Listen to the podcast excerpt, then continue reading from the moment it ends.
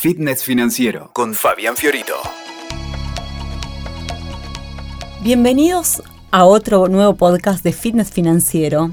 Y yo me he tomado la sana costumbre, o divertida al menos, de presentar a su anfitrión, que es Fabián Fiorito. Hola Fabián. Hola Nati, hola a todos los que nos escuchan desde las distintas plataformas y lugares a los que llegamos a través de este podcast. Como ustedes saben, Fabián, además de grabar podcasts, escribir libros, hacer audiolibros y demás, se dedica a dar cursos de fitness financiero y doy fe que a través de sus cursos miles de personas han encontrado un nuevo propósito, un nuevo orden, han expandido quiénes son, qué pueden y han respondido preguntas que ni siquiera se animaban a hacerse. Así que quiero dedicarle este podcast, con el permiso de Fabián, a que él nos pueda contar de qué se trata un curso de fitness financiero, para qué iría, por qué, de qué forma me modifica. Tengo muchas preguntas. Empecemos por el principio. Dale. Mira, a mí me da la sensación que tenemos que hacer estos cursos porque no nos enseñan esto en la educación formal. O sea, eh, manejar el dinero, gestionar nuestras finanzas, eh, ser exitoso en términos de tus finanzas personales, no es algo que nos salga habitualmente de modo natural, ni es algo que esté metido en, en, la currícula de los programas de estudio que, o sea, en la escuela no te lo enseñan, en la universidad no te lo enseñan y lo dice alguien que viene de las ciencias exactas, digamos. Entonces, eh, tenemos materias en las cuales ves temas de economía, de finanzas, pero no te enseñan finanzas personales, al menos como me parece que debería ser tratado y abordado el tema, ¿no? Y yo siempre me gusta decir, y lo vemos, es como un pilar o algo troncal de todos nuestros cursos, que hay un enfoque como doble. Por un lado está lo técnico, que son aquellas herramientas que te ayudan a entender o decodificar cosas que, a ver, tengo un dinero y ahora me conviene invertirlo en esta alternativa, cuáles son las alternativas en las cuales podría hacer trabajar mi dinero. Entonces toda esa faz técnica es una de las partes de la ecuación. Pero hay otra parte que es mucho más blanda o interna, digamos, que tiene que ver con nuestro sistema de creencias, lo que nosotros nos decimos que somos capaces de lograr en términos financieros. Eh, esto tiene que ver mucho más de cosas culturales o que vienen, no sé, de arrastre, de dinámicas familiares, porque claro, como no me lo enseñaron en, la escuela, lo terminé aprendiendo quizás copiando a lo que hacían mis viejos o lo que hacían en mi familia o del modo en que se hablaba de dinero en la mesa los domingos. Entonces, por eso es necesario que hagamos estos cursos, me parece, porque eh, si te criaste en una familia mm, de gente muy rica, empresarios o que tienen negocio, o que mane bueno, quizás ya hiciste escuela ahí y no necesitas estos cursos, digamos, pero la mayor parte de la gente no está entrenada de ese modo. Y no sé si, si escuchaste esa frase que dice, bueno, eh, la guita llama a la guita o el dinero atrae más dinero. En realidad, yo siempre la uso para explicar esto que acabo de decir, que no es el dinero, en realidad es una cabeza que sabe gestionarlo y controlarlo y hacerlo crecer. Obviamente que alguien que se forma o un, hijo de una persona así, medio que ya está, le viene ese conocimiento porque lo vio, lo chupó desde la lo cuna. Lo tiene naturalizado. sí, entonces por eso la guita llama la guita, digamos, en realidad es, es en realidad siempre estamos hablando de recursos más que de dinero, ¿no es cierto? Exactamente. En un concepto más amplio no solo nos referimos al dinero, pero sí, creo que por eso, por eso estos cursos, porque alguien te lo tiene que explicar, porque es más fácil, en mi experiencia, de lo que muchas veces nos conversamos. Por ahí la gente es como que tiene cierto temor o decir, uy, esto es re complejo, los números no son lo mío, sentarse con un Excel le da como fiaca o decir, no sé ni por dónde agarrarlo. O tenemos prejuicios sobre nosotros mismos, sobre cuál es el lugar que nos toca y sobre la plata. Obvio. Si tengo mucho dinero, ¿qué van a pensar de mí? Eh, alguien habré jorobado para tenerlo. Eh, mira cómo cambió, ¿no? Bueno, ya le vamos a dedicar un podcast a todos esos prejuicios. Eh, me parece interesante que podamos seguir con el curso que, em, digamos, ¿qué podés lograr a partir de un aprendizaje de fitness financiero, por ejemplo? Yo creo que mm, eso va a depender de la etapa de madurez financiera en la que vos te encontrás. Yo creo que hay distintas etapas y uno va avanzando y va creciendo. De hecho, me gusta hacer como una analogía de nuestra edad financiera y nuestra edad eh, biológica o cronológica, eh, porque la edad financiera no necesariamente es que vos te haces más grande y pasan los años y de repente estás más maduro financieramente. Algunas veces estás igual o peor o seguís en pañales, digamos. Entonces, creo que eh, los hitos que te hacen pasar de tu niñez eh, financiera a tu adolescencia y a tu etapa adulta tienen que ver con esa con que hayas logrado incorporar herramientas y una manera de pensar y de ver la cosa que justamente te hizo crecer te hizo madurar, digamos. Te doy un ejemplo. A los cursos se acerca, por ejemplo, gente que está en las etapas más precarias, ¿no? Que viene a ser, no llego a fin de mes, eh, tengo la tarjeta detonada, cuentas en rojo, eh, préstamos familiares porque me, me, tiran una soga porque no, no, o sea, estoy al horno a la parrilla mal, esa es bastante frecuente. Y en este punto es necesario aclarar que eso no tiene que ver con la cantidad de dinero que entra. No, no, exacto, exactamente. Sí es cierto que una persona así probablemente está, digamos, no es multimillonaria y no es que gestiona millones y millones, pero puede pasar, o sea, esto es independiente de la cantidad de dinero que vos podés circular.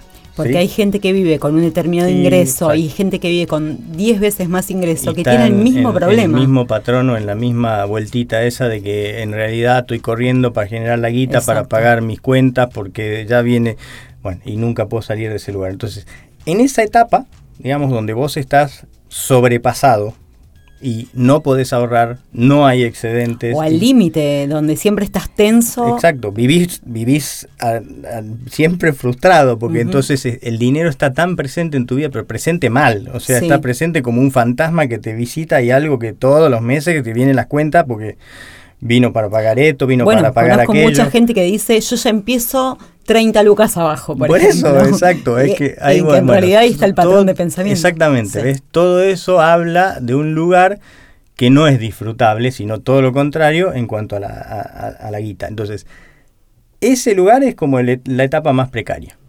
Cuando vos decís, ok, me puse en orden, ¿sí?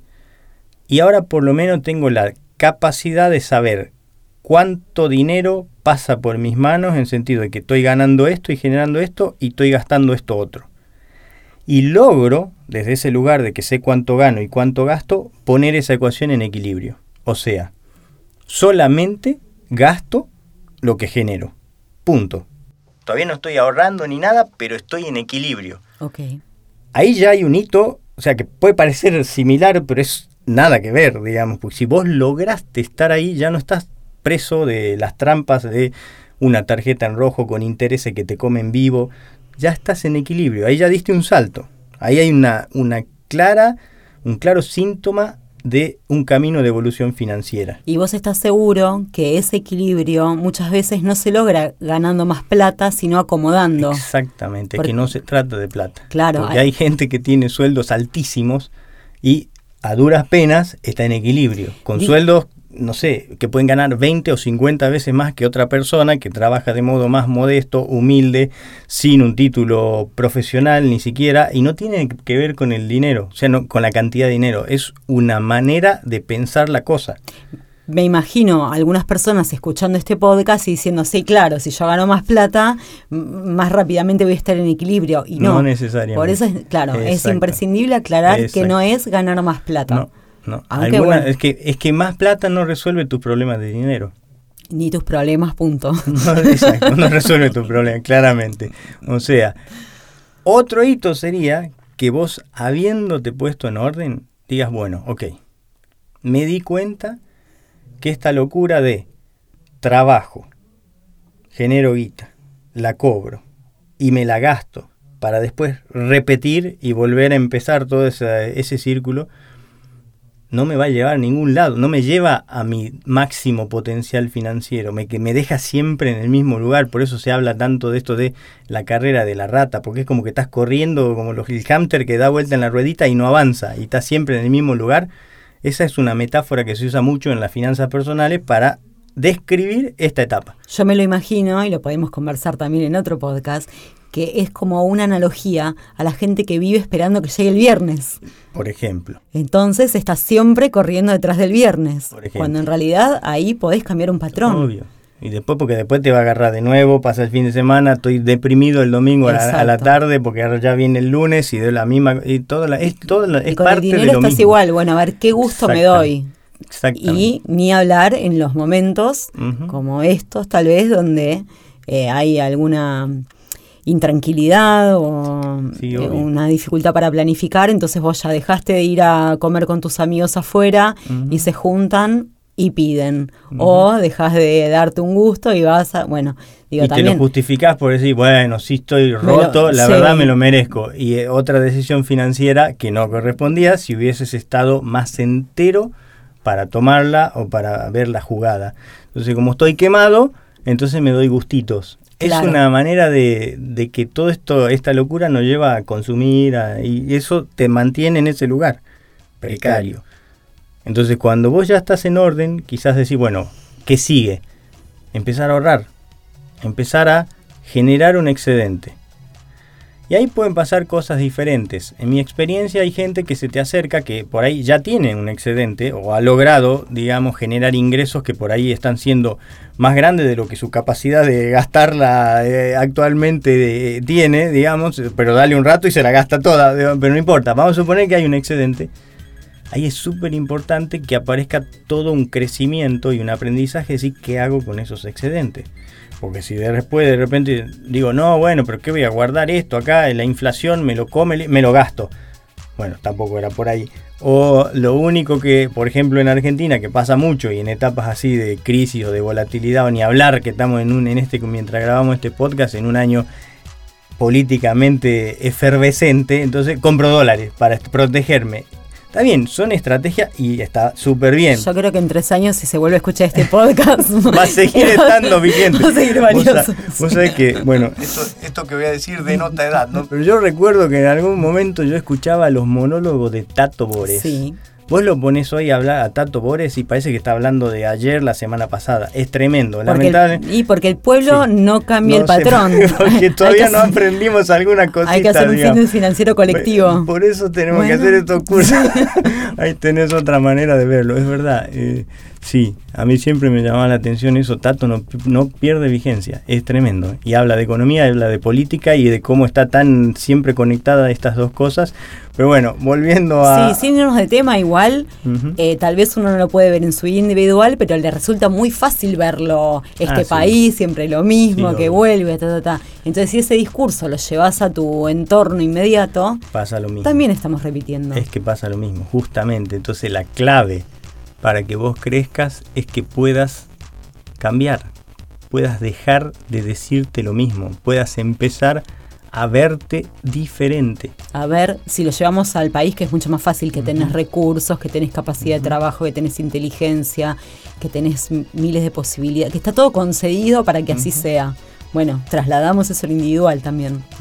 Y lo hacemos al mismo tiempo. Eh, volviendo a la tercera etapa, que es cuando yo tengo un excedente, también está la presión de, bueno, finalmente logré tener un excedente, ahora tengo que aprovechar eso porque no creo que en el futuro vuelva a conseguir este trabajo o estas posibilidades.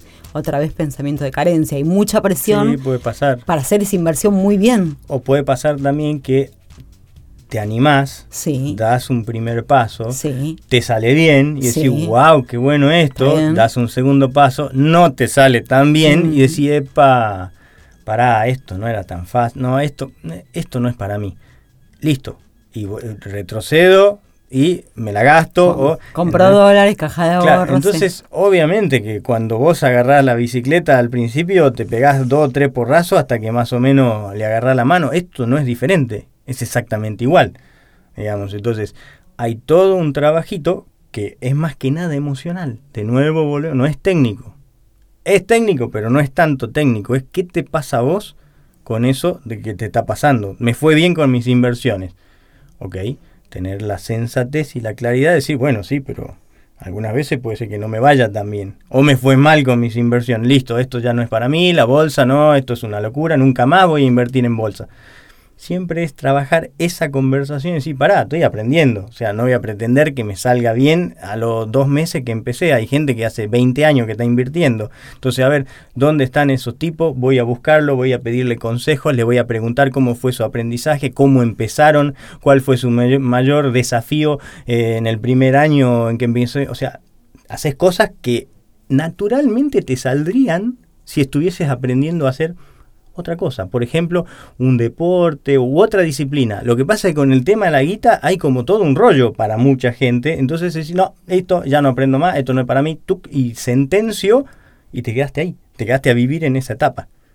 Entonces cuando llegamos a este momento en donde tenemos que empezar a tomar decisiones nuevas sobre algo que ni siquiera sabíamos que era una posibilidad para nosotros, ¿qué es lo que necesitamos saber o cuáles son nuestras herramientas, las emocionales y las más formales, diríamos? A mí lo que me sirve ahí, y por eso muchos de los cursos tienen como un sistema de acompañamiento, es eso justamente, que no estés solo en ese aprendizaje. Entonces puede haber que recurras a mentores, puede haber que recurras a leerte otros libros técnicos o hacer más cursos o cosas que te den y que te den confianza en que vos por lo menos ahora tenés herramientas que antes no tenías.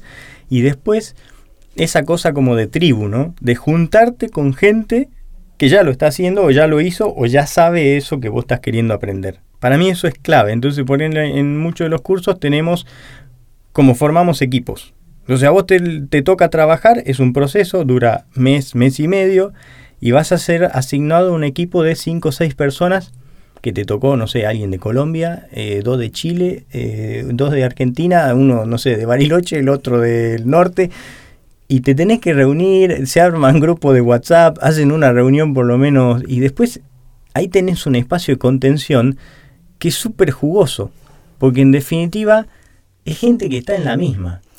¿Qué temas son los que se trabajan en esos grupos? Básicamente yo creo que ahí lo que tenés es con ciertas tareas que les vamos dando como desafíos de crecimiento, ¿no? Vayan y prueben tal cosa o hagan esto. Pero ahí lo que pasa es que, claro, el profe no puede estar atento a 300 alumnos que están cursando un mismo proceso al mismo tiempo. Entonces, hacemos para eso estos equipos, para que se acompañen y también hay tutores asignados. Entonces cada equipo tiene un tutor. ¿Y quién es ese tutor? Y es alguien que ya la hizo, digamos. Son alumnos avanzados de los cursos que ya lo tomaron hace dos años y que tuvieron resultados y que de repente están felices y quieren como hacer su aporte y devolver y seguir, porque acá... Las famosas mentorías, en donde vos encontraste algo y te da mucho placer acompañar al otro en ese mismo proceso. Y sabes qué pasa también, Nati, que creo que una de las mejores maneras de terminar de consolidar un aprendizaje es enseñándoselo a otros. Entonces, si bien en el sistema educativo tradicional vos decís alguien que repite un, no sé, quedaste de curso y tenés que repetir, sos medio idiota, digamos, porque, o sea, en cambio en estos cursos pasa lo contrario, tenemos repetidores seriales, porque claro, es tal la catarata de información que tiramos, que vos agarrás las dos o tres cosas que en ese momento más te sirvieron, laburás eso y a los meses, seis, nueve, un año, dos, volvés de nueve, sí, che, pero ahora estoy... Y haces el mismo curso, pero que no es el mismo, porque para vos es toda, toda otra cosa nueva, porque de repente eso que en su momento fue nuevo ya lo tenés incorporado y podés asimilar nuevos temas. Porque aparte me imagino que esto va por capas. Vos en un momento tomas la información urgente, la que te reacomoda, y después necesitas ir a buscar más profundo Exacto. en dónde está el riesgo, las ganas, la abundancia. Va. Y vos vas subiendo en las etapas. Entonces tu madurez financiera va cambiando. Es una profundización en realidad. Y también un, avanzar claramente. O sea, antes estaba que no llegaba a fin de mes, que no sabía en qué se me iba la plata. Entonces, volviendo al curso, en paralelo que vos vas tomando esa herramienta, lo que haces es poder ir aplicándola en tu vida personal. esa es la idea. Son cursos muy prácticos. Estos grupos se trata de eso. Muy bajado a tu vida. O sea, no es información. Por eso es, es un curso que es puro proceso. Por eso quizás es bastante diferente a los cursos habituales que vos podés tomar ahí online o, ver. Esto es proceso.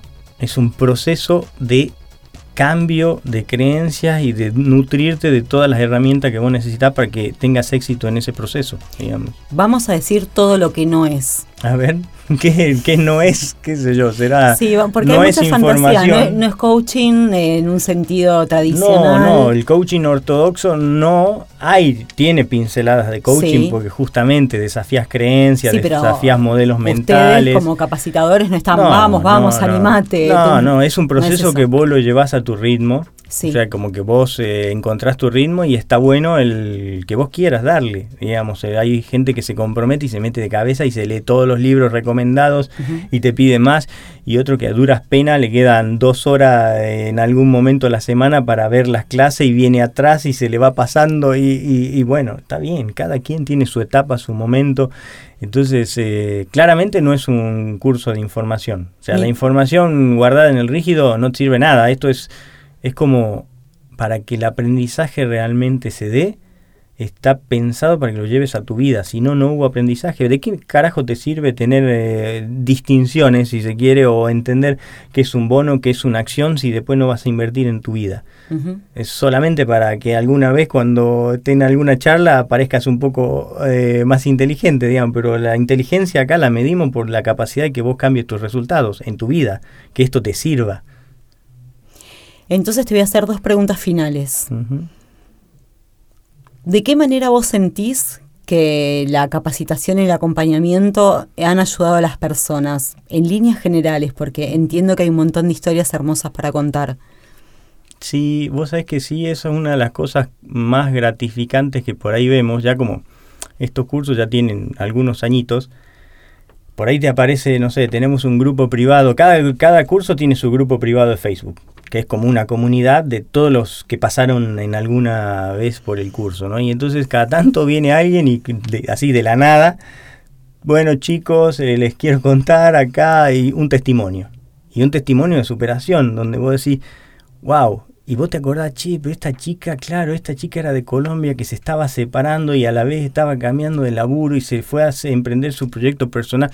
Y de repente te muestra que ahora, sí, wow, Claro, para eso es que hacemos esto. Es muy gratificante, digamos. Es como, em, es como una, una linda recompensa y a la vez como una confirmación de que esto se necesita y está buenísimo y, y el curso medio que en ese sentido ya no me pertenece ni nos pertenece a lo que lo hacemos, es como algo que se da ahí en esa dinámica de comunidad de todo el mundo y lo hacemos entre todos, digamos. Eso es un punto muy importante porque también una fantasía puede ser, ah, yo voy ahí y entonces voy hacia la riqueza o me garantizan, como viste el consultor de bolsa que te dice, Ana, esto tiene que ver con implementación de herramientas y estrategias concretas. Sí, sí, sí, sí. A mí me gusta ver que estos cursos son...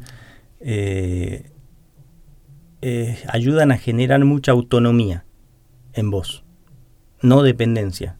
O sea, ojalá este curso en, rápidamente te quede chico y quieras ir a otros cursos y ver a otros autores y nutrirte por otro lado y para mí eso está buenísimo porque ese era el objetivo no es que te quiero tener acá en mi comunidad y entonces no, no me gusta esa figura del gurú para mí cada uno de nosotros somos nuestros propios gurúes una vez que conectamos con esa capacidad con esa capacidad de resolver, con esa capacidad que todos tenemos, somos personas muy inteligentes, todos. Depende en qué. Entonces cuando vos logras darte cuenta de que tenés un talento especial, porque todos lo tenemos. El problema es que si vos tenés un talento artístico y estás todo el día sentado en una computadora, en una oficina, haciendo un trabajo administrativo, y no está saliendo a la vista ese trabajo, ese, ese talento y esa tu capacidad y esa tu inteligencia y estás en un laburo que no te gusta, probablemente estás algo frustrado, estás ahí porque necesitas pagar las cuentas. Entonces la idea es que cada vez más puedas estar brillando en lo que realmente sos bueno, digamos, y ojalá generar un negocio alrededor de esa pasión. Eso también es parte de algo que te va a pasar inexorablemente a medida que vas creciendo financieramente, porque vas teniendo como el dinero y la tranquilidad económica para ir a perseguir cada vez más tus sueños. Entonces, para todas las personas que nos están escuchando y que se están haciendo, ¿qué preguntas le podríamos recomendar que se inscriban en un curso? ¿Qué tipo de preguntas son las que nos puede responder eh, Fitness Financiero? Bueno, yo creo que básicamente si hay alguien que está en rojo, que está frustrado, que no llega a fin de mes, que el dinero siempre le parece algo pesado, o que quizás teniendo la guita porque tiene un laburo sensato, pero no le queda tiempo, eh, está sufriendo porque está perdiendo años y momentos invaluables que no vuelven más de la vida de sus hijos pequeños, por ejemplo, y tiene que estar metido en una oficina o respondiendo a las demandas interminables de una vida corporativa que te chupa como una aspiradora o gente que, no sé, empresarios que tienen una pyme y tienen un despelote tremendo entre sus finanzas personales y las de su empresa, está mezclado y no saben dónde están parados y meten y traen guita de acá para allá para pagar un rojo en el banco. Bueno, todo ese tipo de cosas creo que son más habituales de lo que pensamos y esas son las que trabajamos, digamos, en estos cursos porque es justamente tener un norte, tener contacto con gente que esté más o menos en la misma y desde ese lugar acompañar un proceso. Es un proceso y acá no hay soluciones mágicas y esto no se resuelve de un día para el otro y yo vi la luz y ahora la semana que, viene ya estoy... No, es un proceso, es un proceso de madurez, un proceso de crecimiento y bueno, afortunadamente hay contextos donde vos te puedes acompañar y te puedes apalancar y bueno, y lo vas... que sea disfrutable, ¿sí? Que dentro de un tiempo puedas mirar atrás y decir, wow, yo avancé todo esto. Gracias, Fabián. Gracias, Nati. Escuchaste Fitness Financiero con Fabián Fiorito. WeToker. Sumamos las partes.